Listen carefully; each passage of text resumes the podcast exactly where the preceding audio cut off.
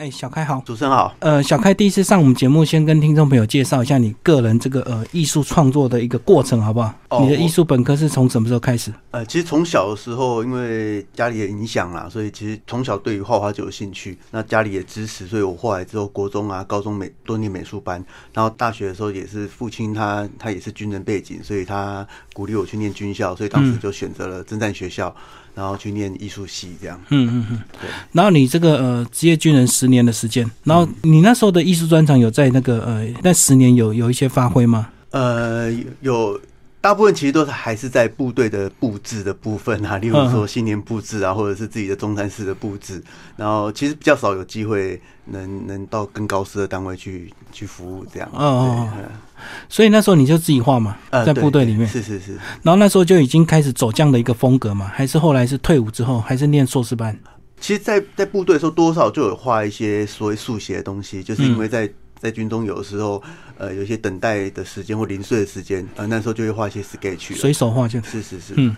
然后真正比较是以这样的一个速写的方式来创作，大概是退伍前一年，大概是一百零三年左右的时候，嗯对，才开始就是比较大量的是用所谓钢笔来画线条，然后还有用水彩来上色这样的创作方式。所以你是退伍之后才去念这个呃屏东大学？呃，对，就是呃，因为我那时候已经有有预想，就是一零四年八月会退伍，所以我其实，在退伍前我就先去考，先去考试了，所以我八月退伍之后就衔接着九月入学这样。嗯嗯嗯。然后那时候什么想法让你会继续想要呃念，而不是说先进入这个呃职场？因为我知道有些职业军人一退伍，可能对社会还蛮期待的，会很想赶快去找一些不一样的工作，对不对？呃，其实我自己当时是觉得说，呃，如果长远来看，我要走艺术这条路的话，呃，其实硕士这个这个头衔对我来讲还是会有一点帮助啦。嗯对，然后再来就是我我觉得我也我也想要去研究所去看看，去学习一些不同的东西。那的确我我在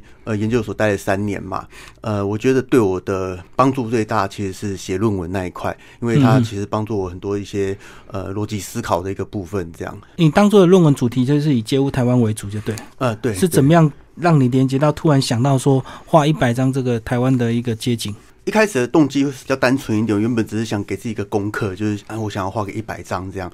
然后我开始慢慢的在画的时候，因为我我其实都是需要到现场去，嗯嗯。呃，去取景、去拍照，然后回来再画。就我没有办法从呃，例如说 Google 上面去找地图，或者从就直接画这样子。对对对，嗯，我一定要要亲自到现场去拍拍照。那其实透过这样，还有包含创作的过程，其实我我我觉得我在重新认识这块土地，重新与这个土地有连结，这样对。然后大概画到大概五六十间左右的时候，呃，当时其实一开始还没有还没有这个计划说我要用。这一整个系列来写论文，那其实也是当时我自己的指导教授觉得说，哎、我觉得你这个系列非常棒，就是那那他就鼓励我用这个方用这个系列来做论文，这样。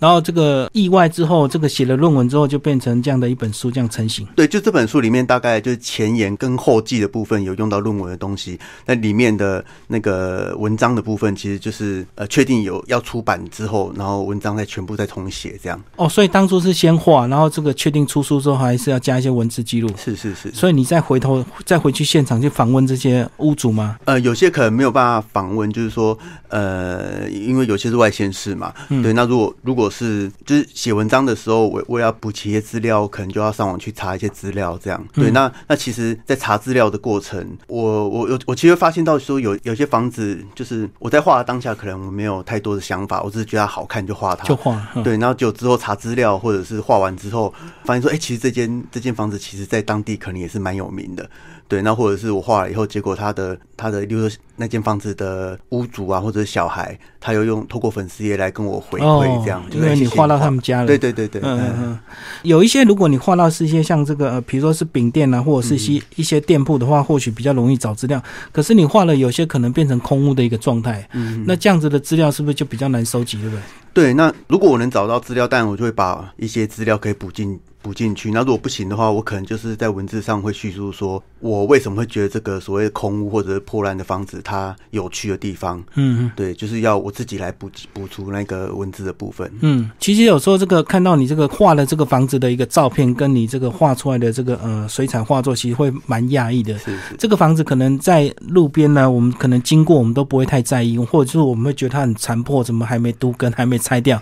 可是透过你这个呃笔之后，我们就更觉得这房子怎么会那么漂亮？是是。那为什么会有这样的一个落差？明明是同样的一个东西，只是照片跟水彩的一个差别。嗯，但我觉得一个是因为透过艺术家的手嘛，其实我们会做一些所谓的去无存精的部分。嗯对，我们可以把原本更杂乱的的现呃的现况，然后可能会做一些整理，这样。然后再就是因为我我这一整个系列表现的方式都是用独栋的方式，就嗯其实它旁边实际上它还有房子，对然后但是我主观的去去把它有点像剪贴的方式剪掉，把它剪下来的感觉。然后、嗯呃比较在意的是它这个房子的一个造型美，就是其实我是想让大家看到说，哎、我看到这个地方，我为什么会觉得它很可爱，或者觉得很有趣，然后所以我把那一块剪下来给大家看。嗯那其实一方面也是说凸显呃我所看到的这个地方的独特性，然后再就是呃我其实并不是要表现它跟它旁边的环境的关系。这样，所以大家才会更 focus 在这个房子上面吧？我想，嗯所以你一般你都除了这个周边去除掉之后，让这个房子变独栋的一个方式来呈现这个呃凸显它的一个呃特别，那你还会加强色彩或光线的部分吗？哎、也会，但这当然也会，就是呃，例如说，呃，像我觉得光线其实其实它就是它会美化一个建筑。呃，就是即使那个墙它是一个白墙，但是它上面有一些、呃阴影还是什么的，这样它它其实呃你不需要去画去画很多的涂鸦还是什么在上面，它其实它有光影，它就很漂亮了。嗯，对，然后再来就是它的呃建筑上面其实有很多所谓的历史的痕迹，呃，就是它一些水渍也好啊、斑驳啊，或者是生锈的那样的痕迹。呃，我我特别喜欢这样的东西，呃，然后所以我在在刻画的时候，我会多花一点时间去强调那个质感。对啊，这个透过画作来看那些斑驳或者是生锈的痕迹，会感觉特别的有那种古典美或者是这个古迹美。可是透过照片或透过我们现场看的时候，有时候感觉就不一样。所以这个也是你是不是常常在强调的这个呃，这世界上不缺少美，是缺少发现，是因为我们都没有发现，是不是？我们都太速成了。呃，是我我觉得也有可能是我们早期的美学教育，或者是我们的家庭教育给我们的观念，大部分就是要快速，要很快的嗯去赚钱，或者是以利益为导向，所以呃，我们生活大部分都太快速了。然后，所以我们很很难很难会有机会好好的用走路的方式，然后去观察身边的东西。那其实你画的这个呃街屋一百其实超过对不对？那呃后来是怎么样选出这一百件？是，实际上那时候画的时候，大概也画了应该有一百六十几间。嗯然后在选择的时候，但我们一开始是先用地区的方式来北中南这对来来区分嗯，对，然后但它就有一个比例的问题啦，就是我我算大部分画的是屏东或者是南部，但是我不能放太多屏东进去嘛，对，因为那你放20几家乡间其实会你应该画最多，对不对对？对对，然后当然就会做一些一些比例的一个分配，这样，然后再来就是我可能会呃会筛选掉一些，例如说我觉得同质性太一样的，例如说某、某一篇文章我可能要讲铁皮，但是如果有太多张重复是铁皮的，我可能就要做一些取舍，然后再呃我可能会留下一些我觉得比较有故事性的，对。呃文章比较好去写的那些留下来，然后或者是我觉得我画的特别，呃我自己特别喜欢的，我会把它留下来，大概是这样的方向吧。嗯嗯嗯。那后来是怎么样？这个会被出版社关注？是他看到你的粉砖吗？呃，其实是我觉得应该是大概我画五六十张左右的时候，然后那个时候是呃有一个自由时报电子报，嗯它也是全国性的，然后帮我做了一个一个短短的影片，就是介绍我这个这个街舞的系列，然后可能是间接的呃出版社有看到这样的这样的一个报道，他他也觉得蛮有意思的，就找我去签约这样。嗯嗯嗯。那一签约之后，你就发现这个哦，糟糕，文字要再补充很多，对不对？是是是 因为画的当然是现成已经画好了，可是文字就缺乏文字嘛。嗯是是，对你文字部分你自己习惯吗？呃文字平常就有在写一些文字，嗯嗯对，所以这个写字还好了，只是还要再加资料就对了。哎对对对。嗯，因为我知道很多艺术家他不一定会 有文学底子啊，所以这个画画对他来讲很容易，可是对他来讲要描述这个街屋的故事，可能就会比较困难呢。嗯，其实我觉得这段过程，其实对我来讲也是一个学习啦。嗯对，其实就就诚如像刚刚主持人讲的，呃，我并不是非常非常的会写文字，但是其实我为了要要完成这本书，其实我自己也找了非常多的资料，然后我就也是重新再爬出自己的的一些想法吧，或者是我在描述这个房子哪里好看的时候，其实我也是在整理自己的想法。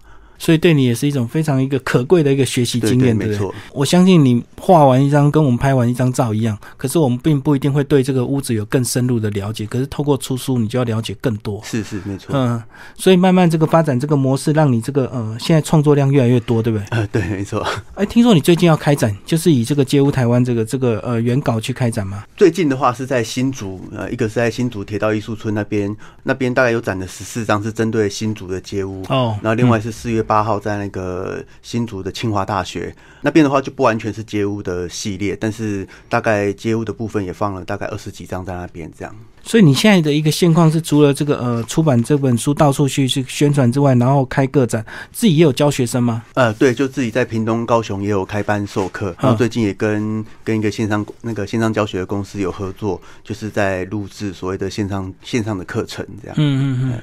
你这样的一种这个呃画风是就是算我们这个呃速写的一个模式吗？呃，对对，这样的一个创作方式的话，比较接近，或者是创这样的创作模式吧，比较接近说所谓的城市速写，就是 urban sketcher 这样的东西。嗯嗯嗯嗯。然后城市速写是大部分都会上色吗？还是都是以钢笔这个呃简单的黑白线条为主？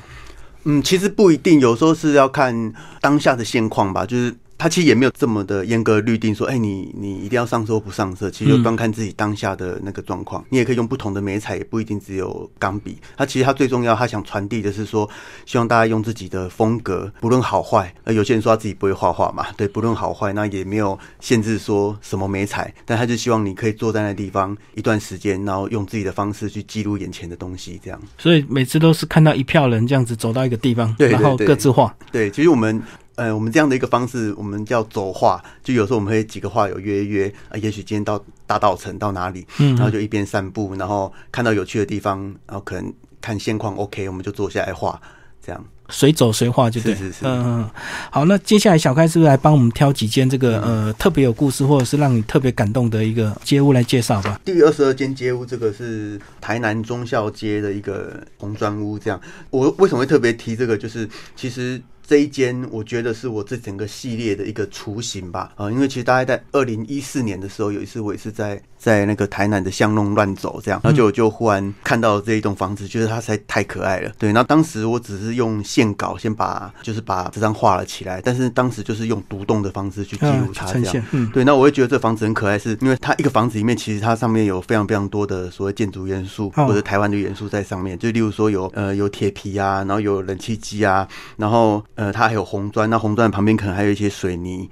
对，呃，对，然后还有一些铁网，然后旁边还有呃还有水塔，然后水塔的下方还有那个就是路边的那种大的镜子。然后下面还藏了一个小小的土地公庙，对，就是它里面其实堆叠了非常多的所谓的一些台湾元素在里面，然后就有点像是所谓的那种拼贴打打派的拼贴的那种区位，大集合就对，是是是。哎，它铁塔为什么不是这个白铁形状，居然是个球状？呃，这可能是更早更早期的，也许是更早期的水塔是长这个样子。而且我是不是还有看到拜拜的这个烧金的这个金炉？对对，没错没错，那个也是很台湾元素的东西。哎，街屋一般基本上的元素，先跟我们讲一下。除了你刚刚讲的这个呃铁皮屋啦，是不是还有一些花窗或者是红砖，这个都是必备的？呃，对，那我会特别把那几个呃，就是所谓的建筑元素把它挑出来。其实我想传达的是说，有的时候我们看到这个街屋，看到这个画面，然后会说哇，这个好有台湾味哦。但是你问他说你为什么觉得像有台湾味，他可能他可能说不出来。对，但其实。我认为你看到这个画面会有台湾味，其实是因为上面有很多我们熟悉的台湾元素。嗯，对。那这些元素的话，可能除了有，例如招牌啊、铁皮屋啊，然后不锈钢的水塔，然后甚至是水泥的花砖或者铁窗花，然后这些其实都是我们很常见的所谓台湾元素。其实包含像呃，我觉得像摩托车，其实也是台湾很特别的一个元素。即使我们每天这样看，觉得习以为常，甚至像呃红白塑胶袋。红白塑胶袋这个东西也是台湾很习以为常的东西。对，就我们非常熟悉的东西这样子。是好，刚刚介绍是台南忠孝街的这个铁皮，呃，这件是你自己 Google 发现还是走在街上发现？走在街上，哎，走在街上街上看到的。所以你的模式还是就直接到当地，然后直接就走就对。对，就是我通常取景的方式啊，就是我不会做太多的计划，我可能顶多就是对当地附近有什么路大概了解一下，但是我基本上就是用所谓漫游的方式。呃，去用游走的方式这样去去去取景。那其实也是想传达一种就是不预期的呃不预期的一种精神呐。那呃，就等于说我这一整个系列我都是用这样的方式去取景的。然后其实也是想传达给读者，就是说，哎，你看我像像我这样，我虽然也不是当地人，我对当地并不是很了解，但是我用这样的方式去取景，我可以看到这么多有趣的东西。那换作是各位。你们只要放慢速度，一定可以看到这么多有趣的东西。所以你都是拍一天还是好几天到当地？呃，有些是一天呐，然后有些也是好几天，对，不一定。然后基本上就是到了这个发现之后拍照，回去再把它这个呃再画就对。对，这个系列的话都都是这样，因为现场画还是要一点时间嘛。对，因为它太太大量了。如果这一百多间，我我每一张都坚持在现场画的话。可能会拖，也许两年三年，不知道。嗯，对对对，更长的时间。好，那其实你的家乡就在屏东，你屏东也画蛮多，对不对？是是。来屏东挑一些来帮来帮我们介绍一下。好，那例如说第九间好了，对，然后这个胡老爹面面摊，呃，其实我当时要想画它的时候，一个是因为它后面有一个很大棵的很漂亮的树，呃，所以我我我特别喜欢画建筑旁边有有一棵树，呃，其实植物的那个曲线会柔化。建筑原来比较锐利的线条。哦，对，因为房子一定是直，是是，它它会让它产生一种一种曲线的美感，然后再就是下面有很多堆叠的一些一些店铺，所以当时画它的时候是这些地方吸引我啦。对，但是后来之后他们的算是他们的小孩也是有传讯息跟我讲说，他没有看到对，因为这个地方在我画了它之后，过没多久就因为屏东一些都根，所以它就整个被清掉了，哦，就不见了。对，然后其实这个地方对于屏东人，因为胡老弟面摊它也是一个算是蛮有名的。个面瘫，然后我觉得其实我在画当下，也许也是在替这个地方做一个记录吧。他是这个外省人吗？外省口味吗？呃，对，听说是。哦，对啊，因为我看到很多这个外省人，他来到台湾之后，就是嗯，找个大树下就开始摆摊这样子。是是是。那刚主持人我就讲讲到一个重点，就是说我很喜欢树下有所谓的像摊子聚集。嗯，呃，对，那聚集那个状况啊，我们。呃，有时候我会这样想象啊，也许一开始就是很多人会围着树聊天还是干嘛，然后聊天聊久了，然后也许就一个香肠摊就来了，因为他知道那边有人聚集，然后一个摊子来，两个摊子来，慢慢慢慢就变成一个小小的一个市场。对，那那其实我们人的生活很常是围绕着树，围绕着树一一起呃聚居也好，或者是在那边生活也好，然后所以我觉得以前的人对于树的情感可能是会更强烈的。那我常常会觉得说，也许我们现在的人对于树跟树的相处好像没有这么的密切，所以呃，有时候面对树的时候就变得没有这么的温柔。因为我们常常可以看到路上修树其实是直接断头，对，它是其实是比较粗暴的方式这样。因为可能这个呃，他们时工作的时间非常有限，是断头是最快，是他没有时间去研究那个树的生长，我应该从哪边结比较好？是是，嗯嗯嗯，哎，所以像这样的一个面摊，其实它都历久弥新，它能能够开非常久，那表示说它的口味一定是被大家肯定的哈。是是，所以看这种老店或者是老摊子，好像比较不会踩到地雷，对不对？对，没错。所以你边画应该也边吃吧？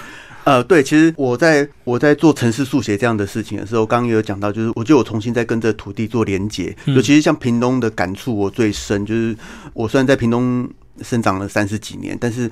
我一直觉得我跟屏东并不熟，呃，就是因为有大部分时间有的时候在部队服务啊，或者是在外面念书啊，其实跟屏东的相处并没有这么的这么的熟。但是因为我透过城市速写这样的东西，我我开始重新回来去画屏东。嗯，那在画屏东的当下，我觉得我就跟这土地开始有重新有连接。然后也许我在画的当下跟店家有聊天或者去吃东西。嗯嗯，对，那我就开始觉得。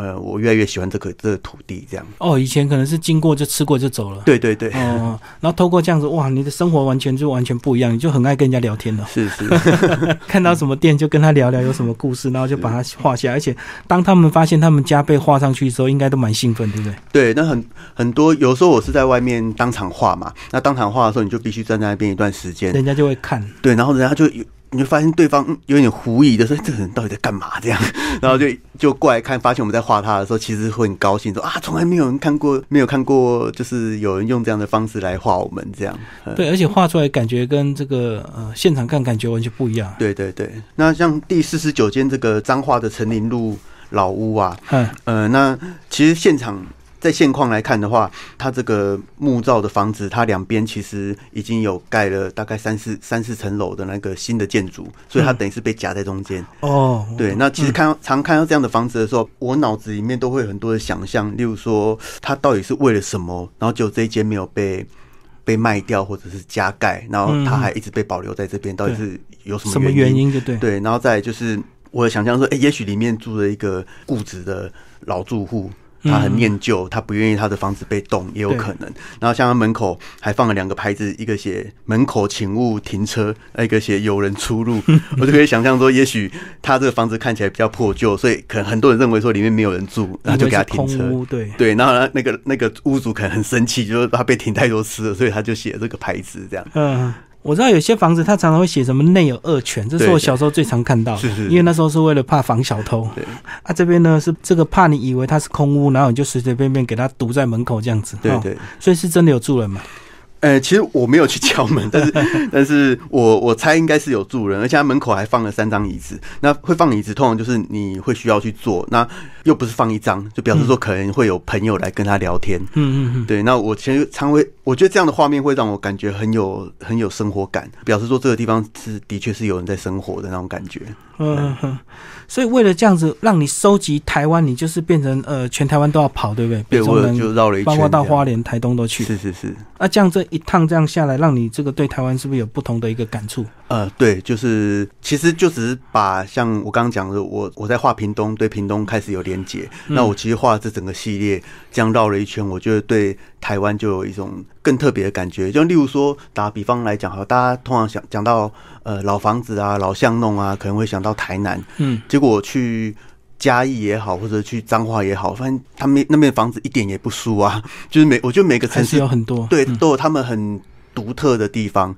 对，然后只是也许现在是台南特别被凸显出来，但是其实每个城市他们他们都有很好玩的东西。而且讲到这个房子，有时候跟这个呃县市的发展，如果它这个不像北中南这个发展这么快速的话，很多房子它意外就会被保留下来，就比较不会被那么快拆到，对不对？是是。所以像在台北，可能你要找这样的一个老街屋，可能就比较不容易。对，很多所谓这种老街屋啊。很多都会藏在巷弄里面，对，呃，所以其实我在逛的时候，除了大陆之外，我更喜欢去绕到所谓的巷弄里面，因为那些巷弄很容易去看到那些，呃，被人家忽略的、被人家遗留在里面的、没有去都跟到的一些老房子。那而且其实巷弄里面也更接近所谓的。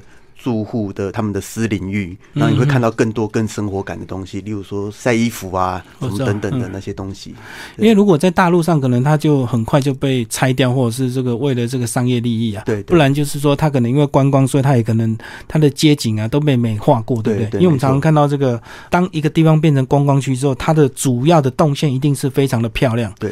可是你绕到它动线旁边的这个小巷子，可能就意外的一个发现完全不一样。是是是，嗯哼。那另外刚刚讲到大。陆旁边的那个，呃，除了它会变得很漂亮之外，另外还有一个现象就是，它呃有些黄金的那种三角窗，它可能会变成广告招牌聚集的地方。对对对对。就非常抢手，就对，是是是，嗯，就看不到那种老感觉。对，哎，最后那个呃，小开讲一下这个呃，身为一个艺术家，你从这个念到这个硕士毕业之后，呃，有些人艺术家会追求他个人技术上的一个成就，嗯，然后或者是追求他画作的一个这个我要画几号啊，一百号、两百号一直画上去。那你个人为什么会去关注到我们生活平常这些街物？嗯，因为说实在，这些工作可能做起来也很吃力啊。那你为什么个人当初选择没有去追求你呃在艺术上一些技法上的一个在成长这样子？我觉得艺术这部分其实技法并不是绝对的，但我自己也是会追求技法。但其实我自己也很清楚，就是说技法这个东西就并不是说你技法非常非常好，表示你的艺术创作是最高的，并不代表。我觉得很重要的其实是背后你想讲什么东西，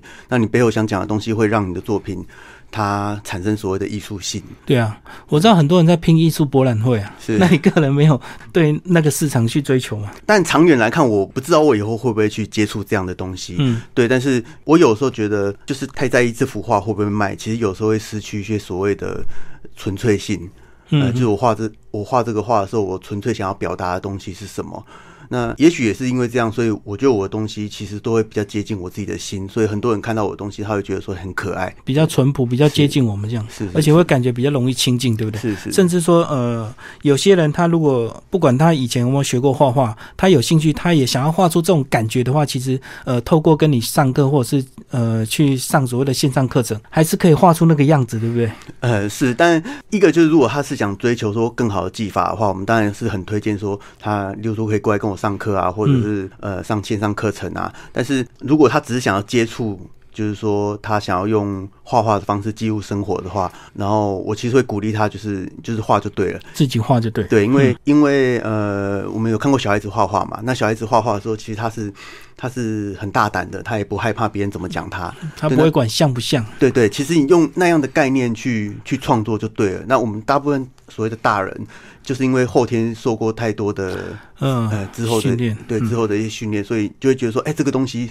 我画的不像是不好的，但其实画的不像不见得是不好。最重要是就是你你要大胆的去画，我觉得这比较重要。哦，以前他们不会去管这个好不好看，或者是漂不漂亮，就是很爱画就一直画对。那我们大人反而这个束缚很多。对对，像我每次要画画，我只要画到人，我就很挫折，因为我画的人永远就不像，是是啊，所以我就永远没有办法继续画下去。是。然后透过我看你这个街景这个部分，至少是我们比较容易亲近的，对不对？嗯，对。那刚刚讲到说亲近这个，就是也许就是我画的这个方式相对来讲是比较写实一点的，然后所以大家比较容易懂，呃，比较容易我在画什么东西这样。嗯，而且你们家可能旁边就有这个老老房子，你也可以试着开始动笔去画看看。对对对，嗯嗯。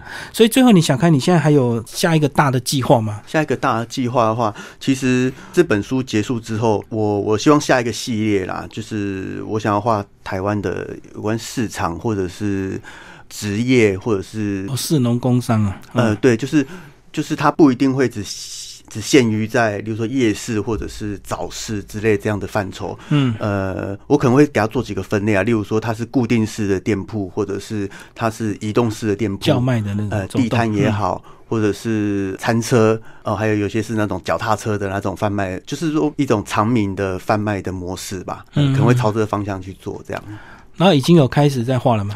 就有还在构想。呃也有在构想，那有有些作品也在慢慢在累积了，这样。不过这系列应该看起来会更有感觉，因为这个你刚刚讲的这个职业，它正在叫卖的过程，就一定会有人嘛。是是，然后那个可能都是我们熟悉的这个呃，或者是菜市场的，或者是夜市，我们常常看到的那些摊贩的那些职业，对不对？是是所以这应该会让人家这个感触很很深哦。是是，好，今天非常谢谢呃郑开祥为大家介绍他的《街屋台湾》，然后这本书是呃远流出版社，你个人也有粉砖对不对？介绍你的粉砖好不好？哦，我的粉丝专业叫咪咪 Black。嗯就是 M I M I，然后 B L A C K 这样，那会叫咪咪 Black，就是其实有我大学的时候，我一个朋友给我取一个外号叫咪咪眼黑人，我眼睛又小，然后又很黑，所以一开始那个我的英文是写咪咪 Black Man，然后后来创粉钻的时候觉得那个 Man 有点多余，就叫咪咪 Black 这样。咪咪 Black 就是你的特征，就对，对对对小眼睛，然后又很黑这样。对对，呃，然后你上面都分享什么讯息？就是你画作吗。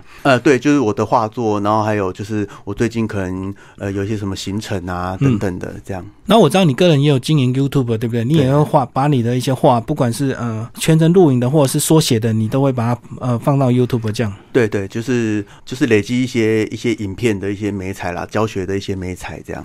是，最后讲一下你最后这个，因为这本书其实后来这个关注你很多，对不对？你也上了很多通告，讲话对你来讲会困难嘛？就是介绍这本书或介绍你的画作，哦、还是你本来就很习惯？我我觉得上节目这这个事情，当然也是现在才开始在在学啦。嗯，对，然后这两个月来，一年其实也上了不少的不少的节目，但我一开始其实也会非常紧张，或者我也先做很多的做笔记。但毕竟讲多了，还是会慢慢慢慢累积一些东西。而且我觉得我退伍这大概也四年了吧，这四年来，其实很多东西都是遇到的时候才开始在学习。例如、嗯呃，例如说论文写完之后，开始要出这本书，其实我在出书的过程也学到很多东西。对然，后或者出书之后，很多的一些呃一些宣传还是干嘛，我也是在学习。对这个应该都是对你来讲一个很意外的一个收获吧？对，没错没错。因为我过去看很多艺术家，他们都很会画，可是他不一定会讲，是是那也不一定会写，他只是很会画。是然后你叫他形容他的画作，有时候很困难，因为 他实在是不知道怎么解释他为什么要这样画，对不对？是是因为有时候画画真的是很主观的事情。对，嗯，那其实就像我一开始我面对所谓的这一百间，我要写一百篇文章，其实我也是我也是不知道该怎么下手。嗯，对，然后其实越写会越上手啦。那而且其实出版社他也给我一个方向，说大概我这个文章大概就从怎样的方向去切入，这样，然后慢慢抓到一个一个脉络以后，其实就越来越越来越上手了。而且至于这个呃一百件这个街屋的一个介绍，有时候这个会有点像散文的方式，对不对？是是并不一定要写这个房子到底怎么样，有时候就是写你当下的那种心情。对，它其实是蛮主观的啦。对对对，嗯，所以其实这本书呢非常值得推荐给我们的听众朋友。如果有些人他觉得我对画画也没什么兴趣的话，你会推荐他来看你的书吗？我觉得还是很推荐的，因为嗯我觉得我这本书它有趣的地方就是说，它可以从艺术的角度切入，是对，它也可以从旅行的角度，也可以从文化，或者是从那个从历史、从建筑，嗯或者是他只是单纯喜欢台湾。我觉得这这本书其实都可以让他看到很多，也许他的小时候的回忆啊，什么等等的，都可以在里面看到。哦，其实面向很多，对不对？对对对呃不一定是是只有纯粹这个呃画画的一个欣赏。是是是，文史的角度也有。对，好，今天谢谢郑开想为大家介绍他这本书《街屋台湾》啊，远流出版社，谢谢。是谢谢主持人。